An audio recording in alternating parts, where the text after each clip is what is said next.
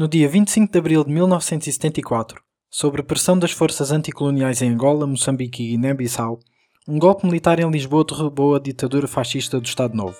Depois, trabalhadores rurais e urbanos começaram a tomar controle das fábricas e campos numa revolução social. Isto é a história da classe trabalhadora. Nasci num país de silêncio e luto e cresci rasteiro, o meu pão era curto. Não vendi a esperança, nem pedi meu preço de tudo que vi.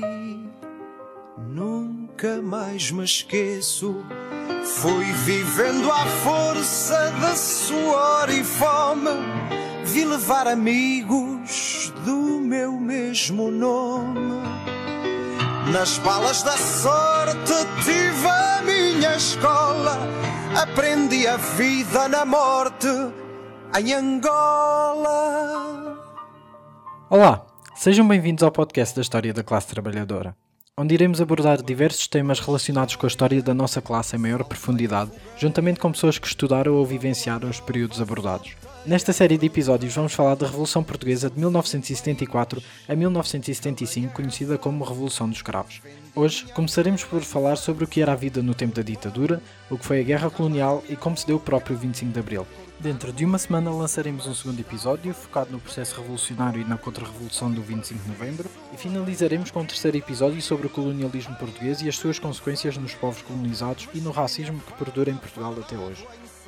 Bem, Apenas para dar um pouco de contexto histórico. Portugal foi uma monarquia durante séculos até esta ser derrubada em 1910 e declarada a Primeira República, que se viria a revelar altamente instável.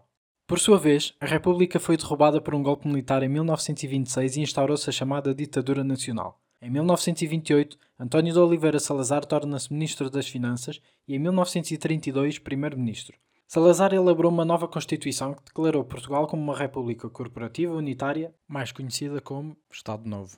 Ideologicamente, o corporativismo defende que a sociedade deve ser estruturada em corporações subjugadas ao poder estatal, nas quais se integram patrões e trabalhadores, e que eram chefiadas na prática pelos próprios patrões, eliminando assim a luta de classes entre explorados e exploradores.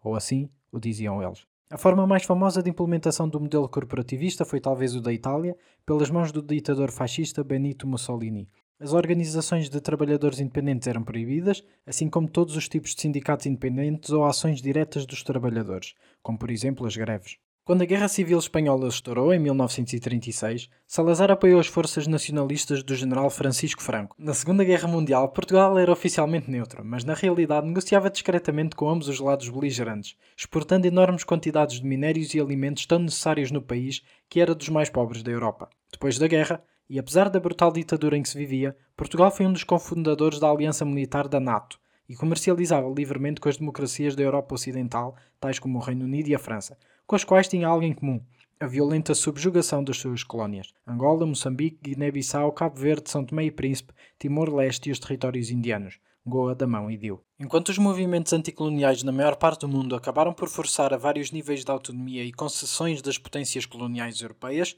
Portugal recusava-se a ceder, tendo sido o último império colonial formal a desaparecer e, como veremos, isso acabaria por levar em última instância à queda do regime. Connosco temos Isabel do Carmo, nascida no Barreiro, uma cidade operária bastante politizada na época do Estado Novo. Estudou medicina e juntou-se à Ordem dos Médicos, que tinha uma forte postura anti-regime, o que a levou a ser fechada pela PIDE. Paralelamente, entrou para o Partido Comunista, do qual se viria a afastar anos mais tarde. Em 1970 fundou as Brigadas Revolucionárias, uma organização que levava a cabo ações armadas contra a ditadura, sem comprometer a vida de civis ou pessoas envolvidas. Depois do 25 de Abril, acreditava, nas suas palavras, que acabava a luta armada e começava outra luta, a luta em liberdade. Após a contra-revolução do 25 de novembro de 75, foi presa preventivamente e sem acusação por 4 anos, até que saiu e continuou como médica, sem nunca deixar por a intervenção política. Destaca-se a sua militância atualmente com outros profissionais de saúde que em 2020 escreveram um manifesto intitulado Salvar o Sistema Nacional de Saúde, estamos do lado da solução.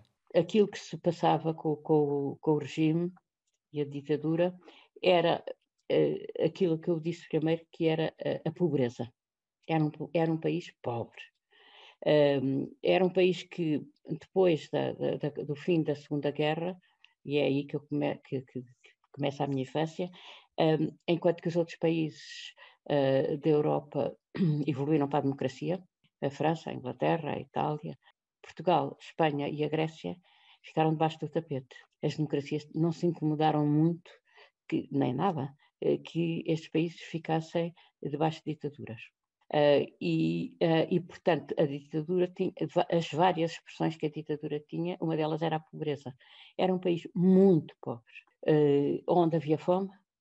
nos anos 60, oficialmente registado, ainda morriam 300 pessoas de fome, ou seja, na certidão de óbito constava fome. Morrer de fome é muito violento, porque um, para morrer de fome é preciso que aquela pessoa, durante muito tempo, esteja sem qualquer alimento. Portanto, era um país onde havia fome, fome a sério, e onde havia uma zona que não era de fome, fome, uh, fome para morrer, mas era de uh, enormes necessidades, e onde as pessoas tinham uma alimentação uh, res com a fome. Tinham pão, pão que nunca era agora chama-se-lhe saudável, porque é mistura, mas de facto, para, naquela altura, o, o, pão branco chamado pão branco trigo era reservado para os ricos e o pão escuro era para os pobres. Felizmente, era um pão mais completo. Mas não era isso que as pessoas pensavam. As pessoas pensavam que lhes estava reservado o pão escuro e gostaria de comer pão branco. Portanto, aquilo que as pessoas comiam era pão, sobretudo, coisas que enchessem. As que não, passavam, não estavam mesmo, mesmo na zona da fome. E, portanto, quando se fala da alimentação mediterrânica, ok, é muito boa, é um bom padrão, eh, mas as pessoas do Mediterrâneo, não sei como se passava, mas julgo que já ouvi eh, colegas espanhóis dizerem o mesmo, o que se passava era sobretudo fome. Portanto, não havia aquela bela composição que, que eu defendo do padrão mediterrâneo. Havia para alguns. Um, eh, portanto, é, é uma situação social de, de fome mesmo, de trabalho intenso, porque no campo eh, não havia horários de, de trabalho, pois a luta pelas oito horas de trabalho foi muito dura, é conhecida, a luta no Alentejo, que levava à intervenção da GNR, que levou a uma morte. Portanto, a, luta pelas oito horas, e reparem que a luta pelas oito horas de trabalho era uma coisa que se fazia nos Estados Unidos no século XIX. A data do 1 de maio é, é uma data do século XIX, dos mártires de Chicago, que, que foram enforcados uh, por causa de lutarem pelas oito horas. Mas isso pensava-se muitos anos, assim, de, fazendo de cor 70 anos antes. E em Portugal, no entanto, as oito horas de trabalho não existiam uh, em relação aos campos.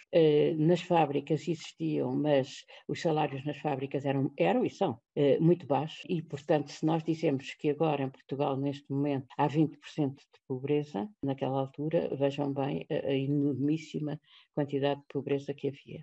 E isto é interessante para mostrar também o, o retrato do, do, capitalismo, porque não há capitalismo bom e capitalismo mau. O capitalismo é a acumulação de riqueza através do rentismo, de rendas e da exploração de trabalho. E mais nada.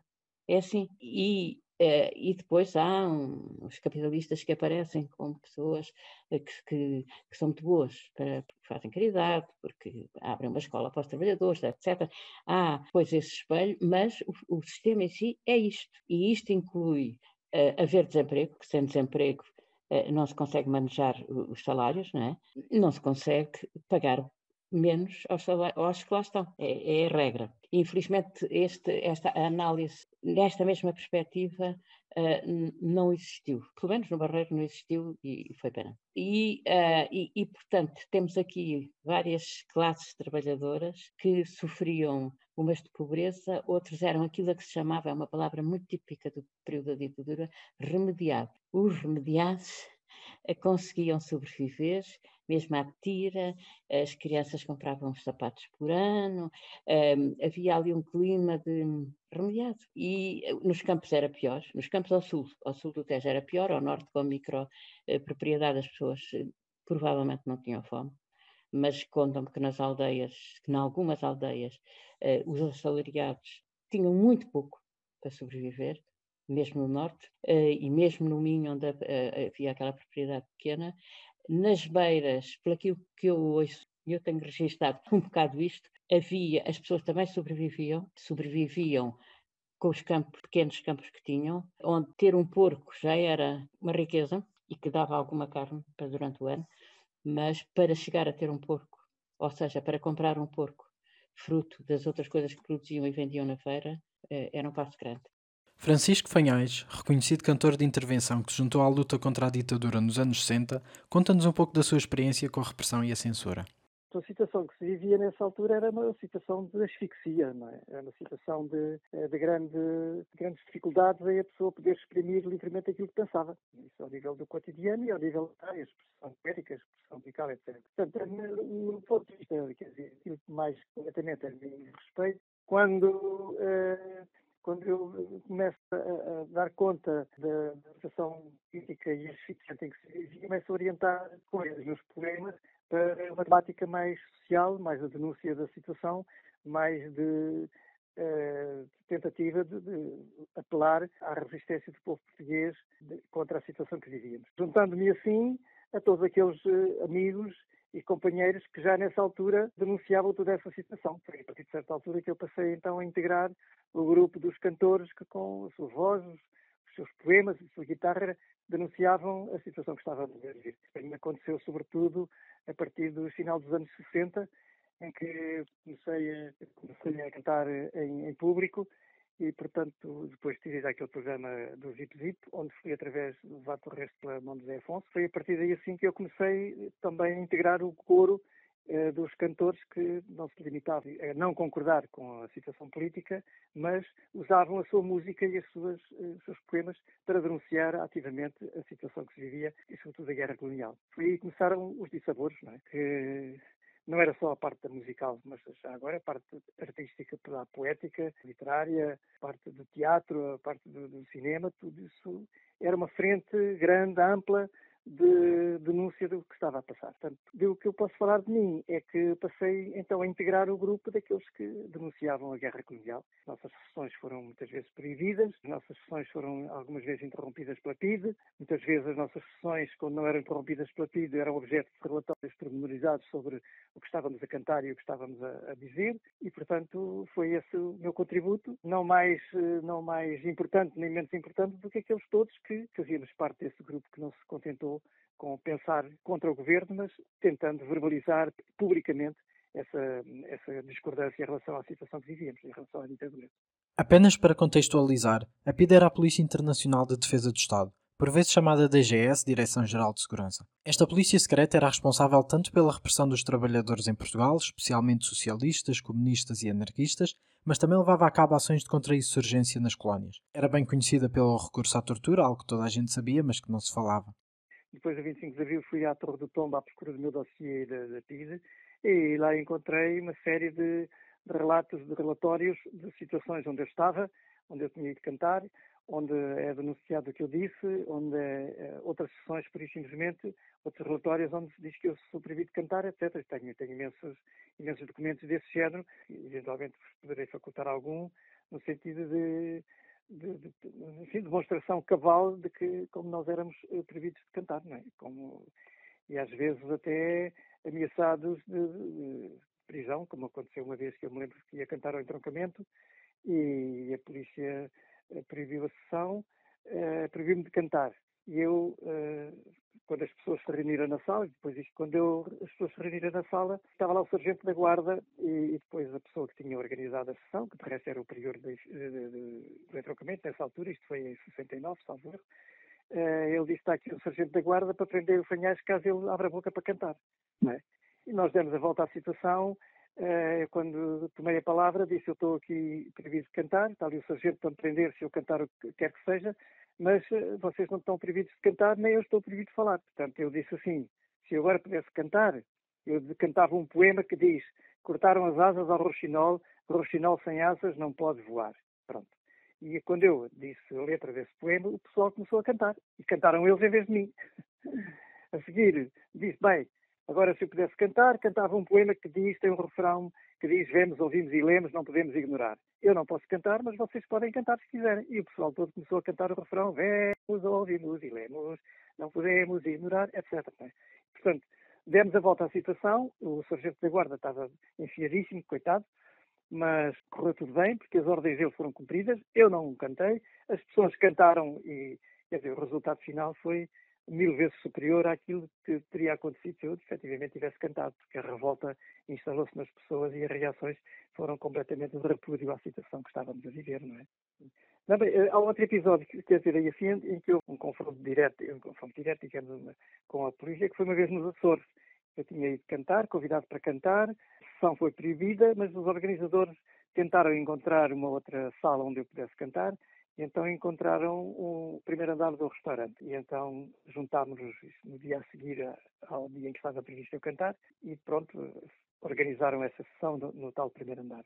Eu estava a cantar, estavam cerca de 30 pessoas, para aí, 40 pessoas, não sei. Eu estava a cantar e a porta abriu-se e, eu olhei, reparei pela reação das pessoas que era alguém da PIB. E eu estava a cantar o roxinol, justamente, cortaram as asas ao roxinol e o homem bateu-me no ombro e disse: O senhor não pode cantar. Eu continuei a cantar. Ele mais forte bateu-me e disse: O senhor não pode cantar. Eu interrompi, virei para o homem e disse: Olha, eu não estou habituado a que me interrompam enquanto eu estou a cantar. E continuei a cantar. O homem tornou-me a bater no ombro e disse: Eu sou, uh, estou aqui para o de cantar e eu disse, olha, não sei quem o senhor é, faz favor, identifica-se. Ah, eu não me identifico porque todas as pessoas que aqui estão sabem quem eu sou. Está bem, mas eu não sei quem é o senhor é, não conheço o senhor de lado nenhum, faz favor, identifica-se. Bom, aquilo começou-se a gerar ali um burburinho entre as pessoas, as pessoas reagiram, mas que raio, mas estamos no país, não se pode cantar, mas o que é isto, não há liberdade, etc, etc. E o homem ficou assim, ficou um bocado apreensivo, digamos, com a reação das pessoas, não é? E até depois chegou a dizer, bem, aquela velha resposta que é sempre a safa para quem não tem outra desculpa e diz eu estou aqui a cumprir ordens, eu estou aqui para proibir este senhor de cantar, se ele, se ele cantar eu vou prendê-lo, mas uh, os senhores podem fazer o que quiserem, até me podem mandar aqui da janela abaixo, mas eu estou aqui para cumprir ordens, não é? Aquilo acabou por não se poder, não se poder cantar, etc., mas foi assim um, um, uma ocasião em que eu, sem saber muito bem onde é que fui buscar as forças para enfrentar um, homem da PIDE, porque apesar de tudo a gente tinha receio das consequências, mas pareceu-me que se eu não tomasse uma atitude, enfim, não, não fizesse das tripas coração, se calhar eh, as pessoas também se podiam, enfim, pôr um bocado nas encolhas. Mas o que é certo é que eu fui buscar forças, não sei aonde, para responder ao homem, e as pessoas reagiram também violentamente em relação. Portanto, aquilo teve um efeito, se calhar, melhor do que se eu tivesse efetivamente cantado isto. A repressão fazia parte da sociedade portuguesa da época e tinha diversas ramificações que abrangiam todos os aspectos da vida das pessoas, como a Isabel explicará melhor depois disto tudo havia a repressão. E a repressão era de muitas maneiras. Havia a censura, portanto, eh, nenhum eh, jornal publicava sem ir à censura. É muito difícil, eu às vezes mesmo aos meus filhos e aos meus netos são pequeninos, mas aos meus filhos tento explicar isto. Os jornais são diários e diariamente aquilo, e não havia rotativas, era, era impressão à mão com chumbo letra a letra. Depois é que apareceu nas rotativas e era um bocadinho mais rápido. Letra a letra, com chumbo, os jornais eh, eram, diariamente eram feitos, iam à censura, a censura cortava, aparecia com o lápis azul a cortar, e depois os jornais, aqueles buracos que tinham o lápis azul, que tinham sido cortados, tinham que ser preenchidos por outro texto. Isto era todos os dias o que acontecia era que isto era tal, isto acontecia em todos os jornais e todos os dias, mas claro que os jornalistas evitavam ter estes buracos, com o risco azul, eh, porque sabiam o que é que isto constituía, ir encher uh, aquele buraco. E então, previamente, logo condicionava o que escreviam. Portanto, isto, nós não sabíamos nada, nada do que se passava fora do país. Nadinha, nem dentro. Portanto, censura nos jornais, censura nos filmes, censura no teatro. Eles assistiam à estreia e cortavam na estreia. Uh, os livros, não havia censura prévia, livros saíam e eram apreendidos depois. Portanto, estão a ver o clima em que nós vivíamos de falta de informação. Depois, as pessoas que se organizavam contra o regime, contra a ditadura, eram presas, eram torturadas, ficavam anos, algumas, nas cadeias, e foi assim que nós vivemos até ao 25 de abril. Manifestações eram proibidas, reuniões eram proibidas, vivemos assim ao 25 de abril. Agora vejam lá se nós não tínhamos vontade que esta ditadura fosse derrubada. E, houve gerações que viveram, quer dizer, isto começou em 26, houve gerações que viveram uma vida inteira assim. E, e daí a enormíssima alegria eh, das, de algumas, sobretudo destas gerações, que viveram toda a vida assim, quando chegou o 25 de Abril. Sobre a repressão e a perseguição em Portugal, nomeadamente pela PIDE, temos também o testemunho de Sérgio Ribeiro, economista, resistente antifascista, ex-preso político e militante do PCP, que irá relatar a sua experiência na prisão. Eu tive uma experiência de prisão muito concreta, muito, muito sofrida. mas uh, posso dizer que não foi nada comparado com o que alguns camaradas meus sofreram. Eu fui preso em 17 de maio de 1963, estive nos curros do Aljube, que é um espaço de 1,10m por 1,70m Apenas como referência, o Aljube, Caxias e Peniche, entre outras, eram as prisões mais comuns para onde eram enviados os presos políticos em Portugal continental. Nas colónias havia autênticos campos de concentração, sendo o mais conhecido o do Tarrafal em Cabo Verde, onde eram colocados imensos guerrilheiros dos movimentos de libertação africanos e também alguns presos antifascistas portugueses. Foram muitos os que perderam a vida nestes campos para a fome, doença e tortura. É encerrado em, isolamento durante uma semana, em condições eh, muitíssimo más, em que não há espaço, não, não há contactos, não há, não há nada. É o, é o homem entregue a si próprio. O ser humano, uh, ainda por cima, sofria de asma, que era muito complicado por causa do pó, da palha, do, daquele espaço. Mas onde tive alegrias muito interessantes. Descobri a diagonal, descobri que em vez de fazer dois, três passos por dois passos, podia fazer quatro com a diagonal descobri coisas uh, incríveis, descobri que a comunicação entre salas é possível através dos nós dos dedos, com, com um alfabeto em que um toque é A, dois toques é B, e comunica-se com a sala ao lado, onde está outro das mesmas condições que nós. Portanto, é, é uma experiência que eu recordo como uma experiência muito dura, mas também muito viva, em que é tal, é tal maneira importante esta experiência que dou só este pequeno pormenor. É-nos tirado o cinto, é-nos tirado dos óculos, era-nos tirado o que quer que fosse que pudesse levar ao suicídio. E foi, foi, foi duro, foram, foram oito dias muito, muito duros, mas ao mesmo tempo com alegrias. O ser humano é, é muito, é muito curioso quando, quando está em, em, em, tensão. Depois foi um interrogatório em que o interrogatório não me posso queixar de brutalidades, mas tive maior das brutalidades. É, é a tortura da privação do sono, é uma tortura em que é o próprio torturado que, que se tortura. Eu, quando falo disso, e gosto de falar disso porque é de certo modo quase catarse. Quando falo disso, eu lembro o que foi estar dias sem dormir, noites sem dormir, com alguém a impedir-me que eu caia no sono. É a única, a única tortura digamos, ativa da parte de, desse, desse agente de, torturador era de impedir de dormir. E com perguntas, de vez em quando, querendo que nós dissessemos coisas que não queríamos dizer, porque todo o aparelho clandestino dependia daquilo que nós disséssemos ou não disséssemos. Uh, portanto, foi um período muito complicado, foram uns dias difíceis. Depois foi o regresso, regresso à, à sala com outros camaradas. Depois foi passagem do Aljube para, para, para Caxias, foram meses em Caxias, foi um julgamento. Foi um período de vida muito, muito, muito vivido, muito sofrido. Depois de ter sido julgado, fui condenado, saí, voltei à minha atividade de, de, de economista e continuei a luta como, como, como possível, mas, mas em condições diferentes, como é evidente porque já, já estava detectado, já não, já não podia fazer o mesmo que fazia antes, e simplesmente continuei a luta. Fora da prisão, Sérgio conta-nos o episódio referente à morte de José Dias Coelho, assassinado pela PIDE. José Dias Coelho era um artista plástico, poeta e militante do PCP durante a ditadura. Eu gosto muito de. Gosto muito, é a maneira de dizer.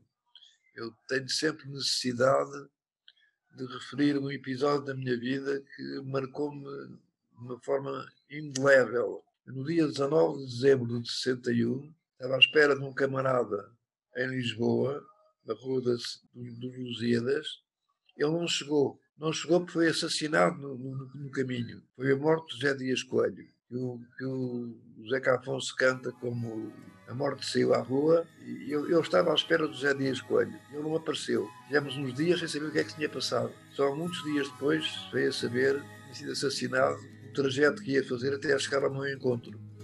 A morte saiu à rua num dia assim Naquele lugar sem nome para qualquer fim Uma gota rubra sobre a calçada cai E um rio de sangue de um peito aberto sal.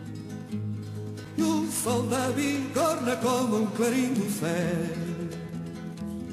Vão dizendo em toda a parte o pintor. É impossível pensar na repressão e não pensar na inserção e na opressão direcionada concretamente para as mulheres. Neste tempo, as mulheres estavam legalmente impedidas de fazer coisas que hoje são perfeitamente comuns, como ser polícias, juízas, militares ou diplomatas, usar métodos contraceptivos, sair do país ou simplesmente abrir uma conta bancária. Tudo isto requeria autorização do pai, do marido ou da PIDE. A ideologia dominante era profundamente conservadora na sua percepção da mulher, que ficava confinada a ser mãe e tomar conta do lar, de acordo com a vontade do seu parceiro.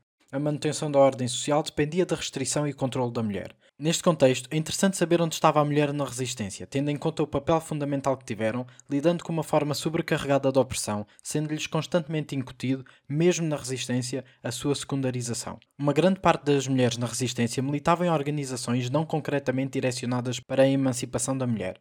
Apesar disso, havia já organizações fruto das mobilizações das mulheres, como por exemplo o MDM, Movimento Democrático das Mulheres. O MDM foi herdeiro de organizações de mulheres precedentes, como a Liga Republicana das Mulheres Portuguesas e o Conselho Nacional das Mulheres. Fundou-se em 1968, ainda durante o Estado Novo, lutando por direitos essenciais que ajudariam a mulher a inserir-se socialmente. Havia também demonstrações de que as ideias feministas se iam fazendo afirmar, ainda no contexto da ditadura, como com a publicação e surgimento de livros e obras por mulheres que falavam sobre o seu lugar, sexualidade e temas políticos da época, destacando-se a obra Novas Cartas Portuguesas das três Marias, Maria Velho da Costa, Maria Isabel Barreno e Maria Teresa Horta, em 1971. A obra levou as autoras a julgamento, que só acabou após o 25 de Abril, no dia de leitura da sentença, a 7 de maio, em que as autoras foram absolvidas à porta do tribunal, as Três Marias anunciaram a criação de uma organização que condensasse as suas lutas e legado de resistência, o Movimento pela Libertação das Mulheres. MLM. As bases estavam fundadas por uma luta das mulheres, pelas mulheres e representada por mulheres.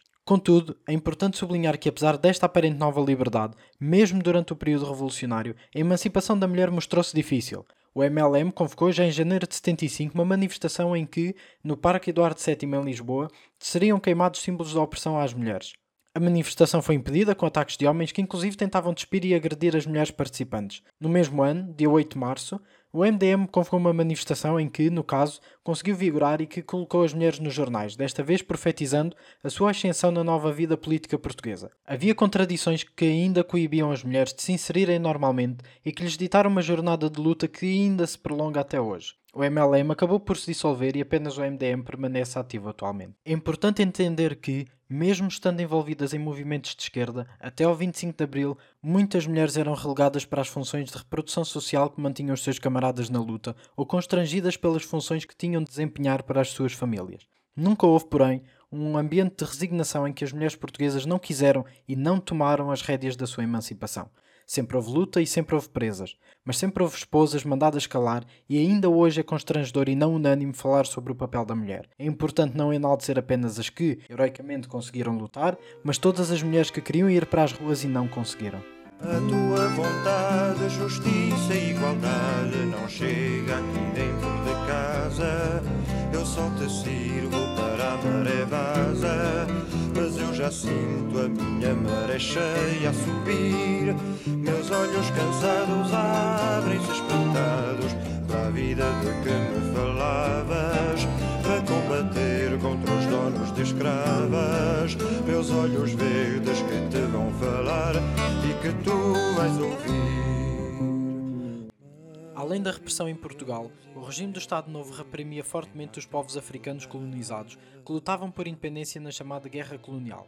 Em dezembro de 1960, trabalhadores angolanos iniciaram a revolta da Baixa do Cassange, em Angola, por estarem cansados do regime de trabalho forçado e da produção obrigatória de algodão que se sobrepunha à própria agricultura de subsistência e gerava uma situação de pobreza e fome grave. Esta revolta acabou reprimida pelas tropas coloniais portuguesas com fuzilamentos, bombardeios aéreos e destruição de aldeias inteiras, deixando 71 mortos. Estas ações levariam ao começo da Guerra Colonial nos meses seguintes, já em 1961, com as ações do MPLA, Movimento pela Libertação de Angola, e da UPA, União das Populações Angolanas. Mais tarde, em 1963, inicia-se na Guiné-Bissau com os ataques do PAIGC, Partido Africano para a Independência da Guiné-Bissau e Cabo Verde, a vários quartéis das tropas portuguesas. Em 1964 chegaria também a Moçambique pelas mãos da Frelimo, Frente de Libertação de Moçambique. A guerra colonial teve uma natureza de guerrilha, com os movimentos de libertação a coordenarem ataques de surpresa às forças coloniais e a estabelecerem, com avanços e recuos, algumas zonas liberadas. Para falar mais disto, temos connosco Alberto Matos, historiador e militante do Bloco de Esquerda,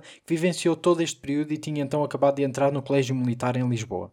Para terem uma ideia, eu entrei em 62, eh, na altura tínhamos começado a Guerra Colonial em 61, cantava-se nos pátios das escolas o Angola é Nossa, portanto havia todo um clima chauvinista, um clima, portanto, de fé patriótica que o Salazar aproveitou no sentido de reforçar o seu regime.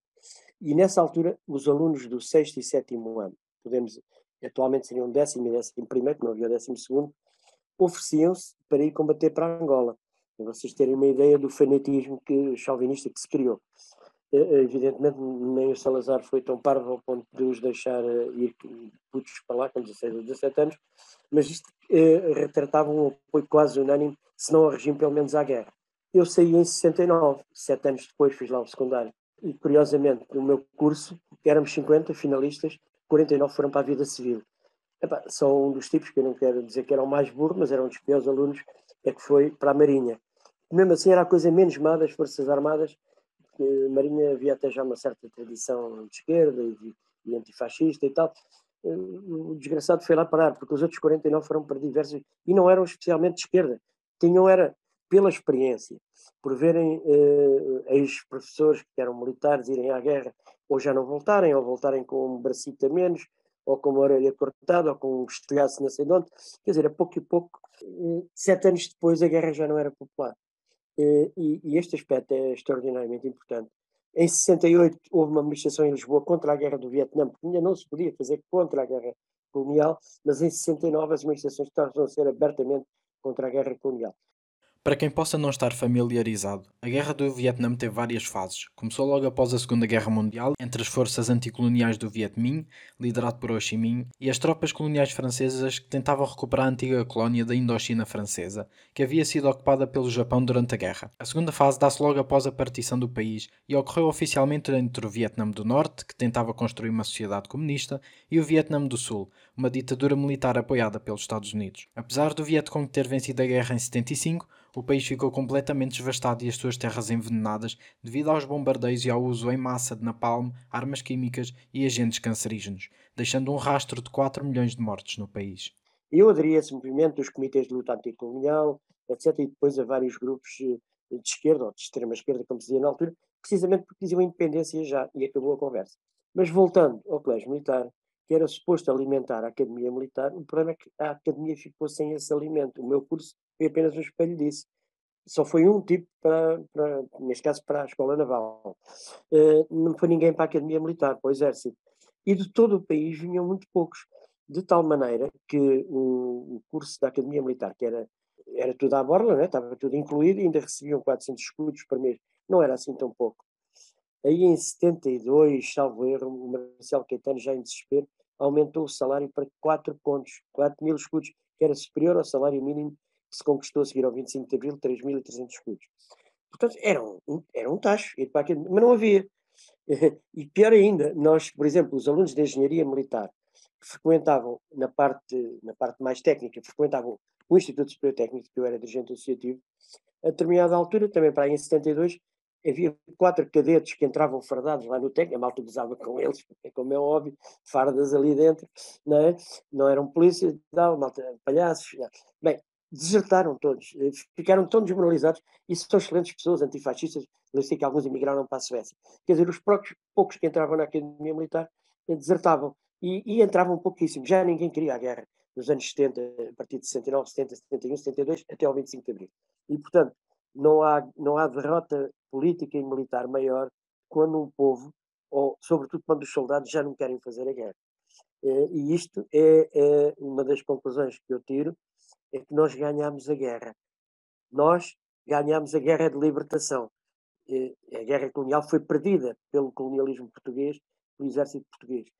E eu gostava até de afirmar isto com muita vivência, porque há quem diga, ainda hoje, os saudosistas, etc., quando vêm evocar os marcelinos da mata, que a guerra estava ganha. Foram os traidores a seguir ao 25 de Abril que entregaram as colónias. Não, a guerra estava perdida, ah, estava perdida politicamente, mas militarmente estava controlada. Mentira. Uma guerra perdida politicamente está perdida militarmente. E não há pior derrota, até militar, do que quando os soldados se recusam a combater, ou, ou quando ninguém quer ser soldado ou oficial, ou quer que seja por motivo pago. Isto é, é tão verdade que a primeira medida da Junta de Salvação Nacional em relação à guerra, logo anunciada na noite de 25 de Abril, pela voz do, do fascista Spindler, porque eu sempre o conheci assim, eh, já agora só também dizer, o Spindler, antes de ir para a Guiné, andou-se a candidatar ao tacho de diretor do Colégio Militar, que era ex-aluno, e, e, foi lá assistir a umas paradas. Eu assisti o Spindler a bater de pingalinha miúdos de 10 anos porque não estavam a marchar bem, não esticavam o braço, não esticavam a perna. Quer dizer, era um tipo que tratava crianças como se tratam cavalos e os cavalos merecem todo o respeito, mais que o Spindler, obviamente. Eh, portanto, imaginam um gajo daqueles fez foi para a Guiné e depois fruto de perceber que estava a perder a guerra, porque ele não é parvo, é daí que ele escreve o Portugal e o Futuro, em que ainda vem propor em 73 uma federação para salvar o Império Colonial, com uma capital rotativa, que podia ser em, em, em, Lisboa, em Luanda e tal, uma tentativa desesperada de salvar o regime. Porque percebia, e ele sabia, se calhar tinha até informações, que a conspiração estava em marcha e que a guerra estava perdida. O general Spínola havia sido um dos principais generais do Estado Novo e brutal governador colonial da Guiné-Bissau durante quase toda a guerra. No dia 25 de abril, o ditador português Marcelo Caetano recusou render-se ao Salgueiro Maia, um dos principais capitões de abril, e em vez disso, transferiu o poder para o general Spínola, que viria a ser o primeiro presidente da República durante alguns meses, até aos acontecimentos do 28 de setembro de 74. E este aspecto é muito importante. Na noite de 25 de abril, Spínola vem dizer: bem, agora já somos uma democracia os senhores uh, dos movimentos, nem chamou movimentos de libertação, chamavam-os terroristas, que é uma coisa que uh, é, uma, é, um conceito muito amplo, ainda hoje o ouvimos, mas aplica-se, e aplicou-se aos movimentos de libertação. Têm que entregar as armas e depois aceitar um referendo dirigido e feito por Portugal, isto é, pelo colonizador, e depois logo se vê se a malta quer a independência ou não. Bem, isto uma guerra, quem, quem, tem, quem perdeu a guerra não pode dizer uma coisa desta, ou pode dizer e cai no ridículo. De tal maneira que estou-me a lembrar de amigos meus até que participaram no movimento das Forças Armadas em Moçambique, a Comissão Coordenadora do MFA em Moçambique, aí a 25 ou 26 ou 27 de Abril, fez um comunicado a apelar ao pessoal da Frelimo para entregar as armas, porque agora já somos todos irmãos. Sabem o que é que aconteceu? No dia seguinte, houve um quartel de, não sei se foi a moeda, já não, mas foi em Moçambique, um quartel de soldados portugueses que entregou as armas à Frelimo. Isto é, fizeram exatamente uh, aquilo que era, que era devido a quem, num reconhecimento que estes gajos ganharam a guerra e já não está aqui a fazer nada. E aí o movimento das Forças Armadas de Moçambique, como em todo lado, eu lembro o próprio Costa Gomes em Lisboa a ameaçar o pessoal de Angola, os movimentos tinham que entregar as armas e tal. Entregaram coisa nenhuma. E aí essa foi a nossa vitória na guerra de libertação, nossa, dos movimentos, e nós, portugueses que lutávamos contra, e que os nossos irmãos, os nossos aliados, eram os movimentos de libertação. Eu disse a vários tipos, até que alguns que andaram comigo no colégio militar, se me obrigarem a ir para a guerra, eu pego nas armas e vou imediatamente para o outro lado. A minha guerra é do outro lado. Se for obrigado a fazer a guerra, é do outro lado. E este, a seguir ao 25 de Abril, nós lançámos uma palavra de ordem que teve muito eco logo no 1 de Maio, embora fosse lançada por grupos mais ou menos de extrema esquerda, minoritários, etc. Mas que acertar, aí acertámos completamente que era nem mais um só soldado para as colónias um dos ícones que eu me lembro e que me, deu um gozo imenso foi na noite de, ou na tarde de 27 de julho de 74 ver o fascista Spínola, que era o meu uh, ódio de estimação deste puto, a chorar na televisão, a reconhecer a independência, e o gajo estava a gravar aquilo e chorou não sei quantas vezes, tiveram que interromper a independência da Guiné. A primeira Guiné já era independente desde 24 de setembro de 73 mas também do processo de Angola, de Moçambique e depois de Cabo Verde, São Tomé, portanto, todo, toda, todas as colónias africanas e também de Timor, que depois teve aqueles eh, desenvolvimentos que nós sabemos, sendo Macau um caso especial, transição para a China e tal. Portanto, o, o maior gozo foi ver o, um dos militares de, de, topo da guerra, que foi o primeiro Presidente da República, o Spínola, a reconhecer a independência das colónias. Portanto, essa guerra nós ganhamos, a guerra de libertação numa comemorações há uns anos, eles agradeceram muito o Sr. Alberto e tal, e a Solinho, a Solidariedade Imigrante, o apoio que nos dão e tal. E eu, uma das coisas que disse é que, obviamente, não tenho nada que agradecer, E muito, muito, pelo contrário, porque a minha grande escola política foi uh, a guerra colonial e a luta dos vossos povos.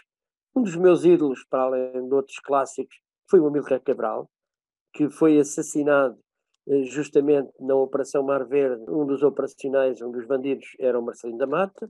Uh, outro do, dos mandantes era o Alpuim, Alpuim Calvão, que foi um dos comandantes do MDLP e do, com o Spínola, foi uma organização terrorista de extrema-direita que matou gente, como por exemplo o Padre Max e Maria de Lourdes, fez agora 45 anos, há muito pouco tempo, em 2 de abril, no dia em que se votou a Constituição, estavam carros antifascistas e, sobretudo, de um padre que era de esquerda, em Trás-os-Montes, a voar pelos ares com uma bomba, postos pelos mesmos assassinos que mataram a Mítica Cabral. esta ligação é importante uh, que não se perca.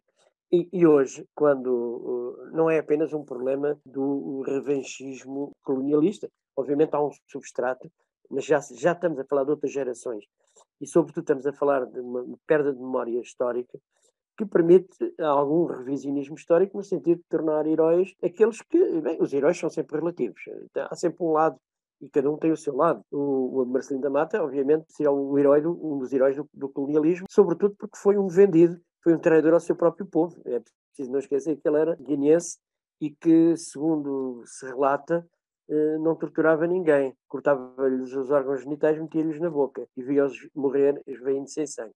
Portanto, é, bem, ele também não aprendeu isto sozinho, portanto, deve ter sido treinado para isto. Ana Barradas, escritora e tradutora portuguesa, nascida em Moçambique, fala-nos também um pouco sobre o impacto que os movimentos de libertação africanos tiveram no 25 de Abril em Portugal e no próprio processo revolucionário que se seguiu. O epicentro do 25 de Abril foi a Guerra de Libertação das Colónias.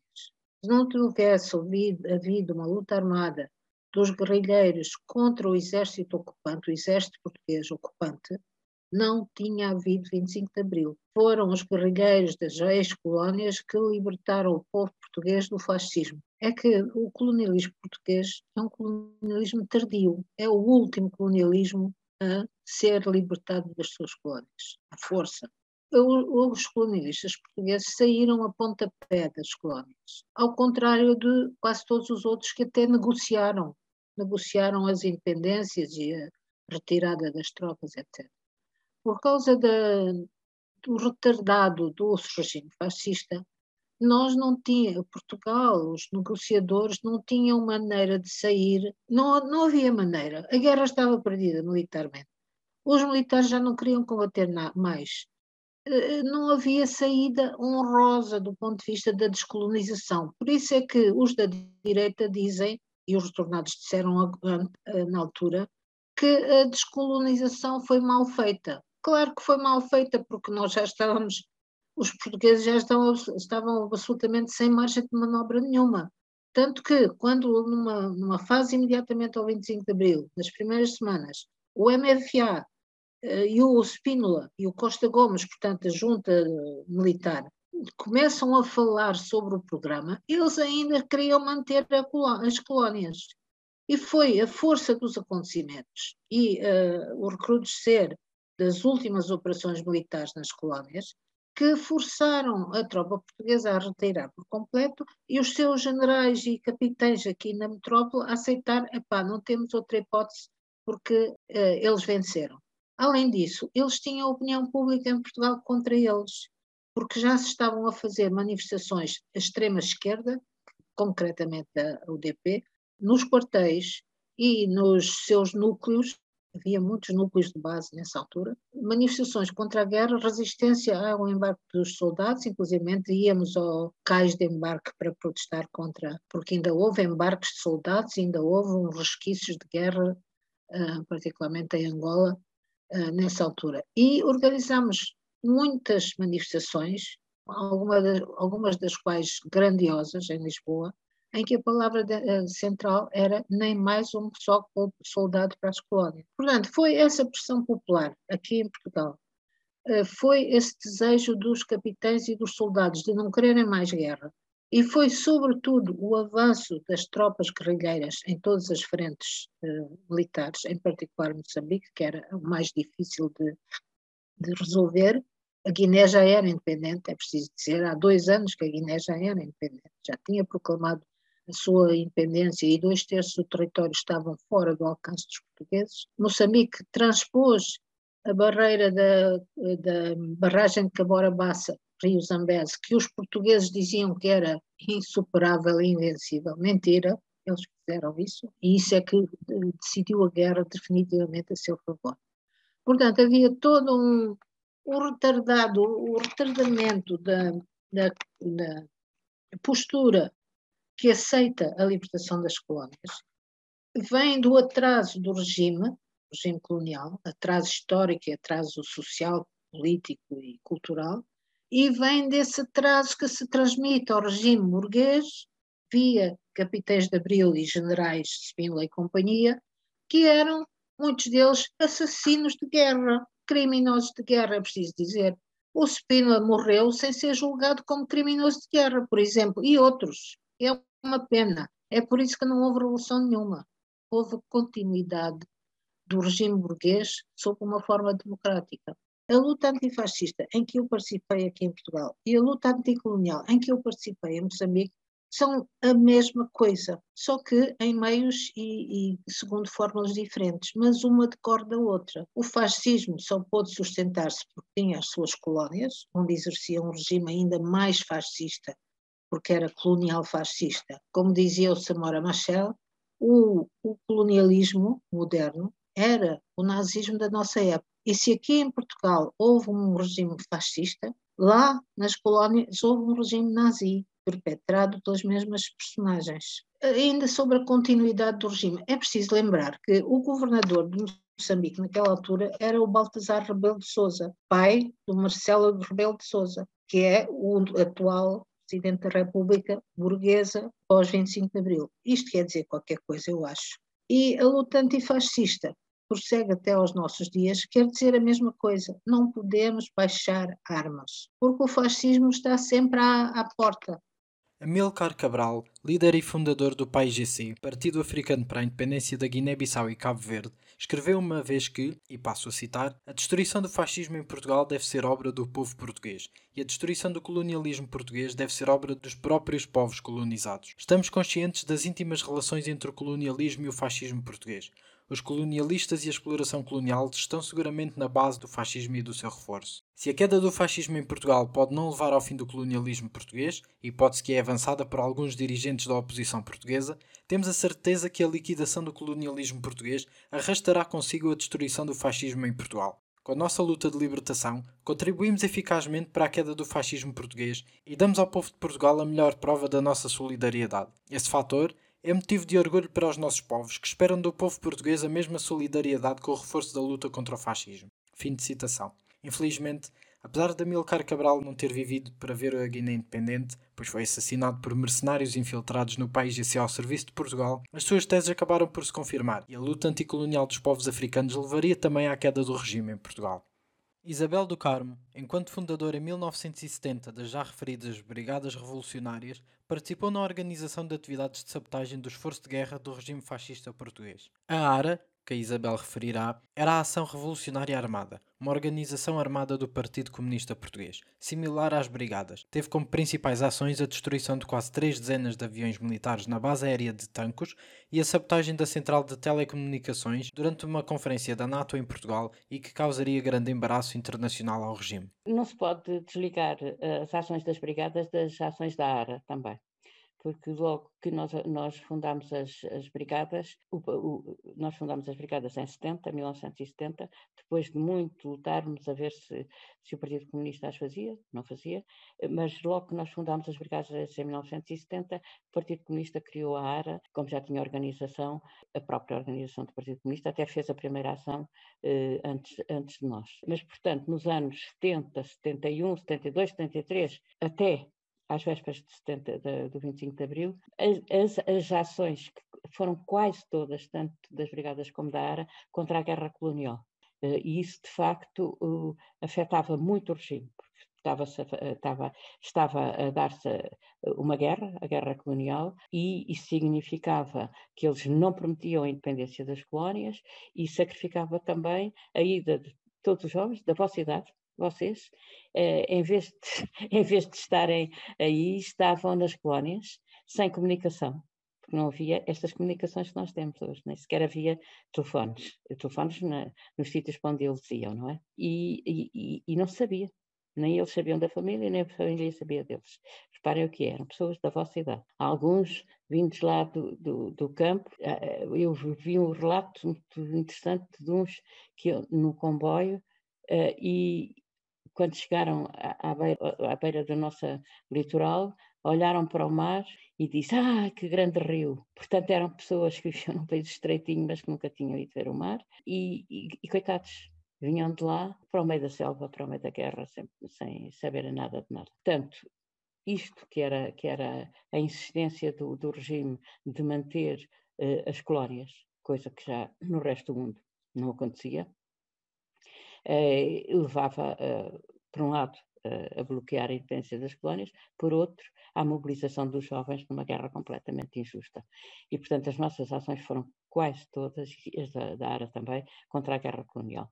Eu acho que Uh, tanto uh, houve, uma, houve, duas que foram muito marcantes, que tanto nos como noutros, que foram uh, as ações nos barcos de embarque de tropas sem que ninguém tivesse morrido, do CUNEN e do Niassa. E, e, mas depois as grandes, houve duas grandes destruições de, de material de guerra, tanto da ARA como das brigadas, que foram de tanques de, de, de material, e isso foi uma grande destruição de material de, de, desse tipo, e tanto uma como outra foram as mais importantes. Foram, foram mais importantes porque foi impossível esconder aquilo eh, da população e, e portanto, viu-se que havia ali uma, uma atividade. O regime não estava habituado a isso.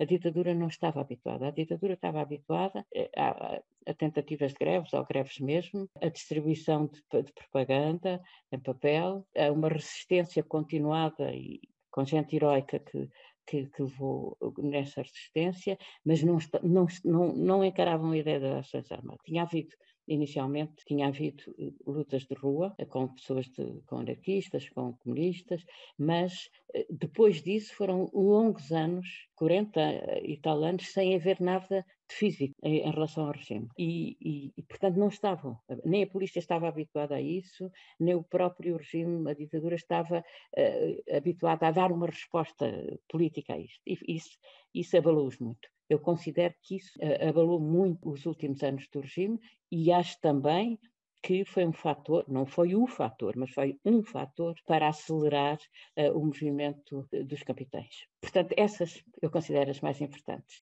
Para terminar o primeiro episódio na melhor nota possível, aproveitamos para perguntar aos entrevistados onde estavam no 25 de abril de 1974, um dia memorável, principalmente para quem o pôde usufruir para sair da clandestinidade. Sérgio Ribeiro estava preso a 25 de abril de 74 e deixa-nos o seu testemunho sobre a sua segunda prisão e a saída já após o 25 de abril. Já em 74, no dia 18 de abril, que uh, terei, terei, segundo a opinião dos, dos carcereiros e do, do, dos opressores, terei exagerado, uh, terei ido longe demais. Uh, estava, estava na altura ligado a, a, Bruxelas e a comunicação social.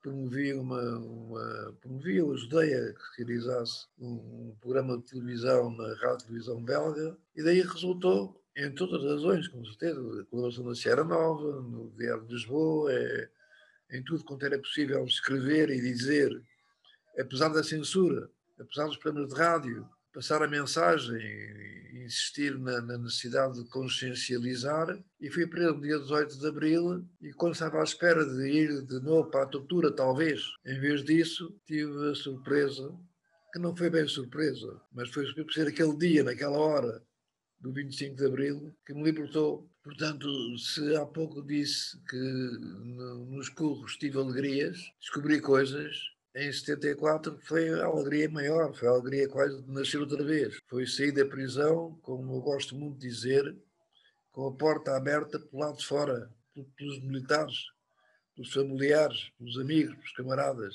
e não pelo carcereiro a dizer vá-se lá embora e tenha juízo, senão volta cá outra vez. É, é esta sensação que eu gosto muito de marcar, a diferença entre sair da prisão para não a liberdade, mas para uma vida aparentemente livre, sair da prisão para a liberdade de todos, a construir por todos. e foi um período empolgante em que se procurou construir eh, a democracia, a liberdade, sabendo que isso era muito difícil, sabendo que ela, ela não, é, não é oferecida, ela tem que ser conquistada.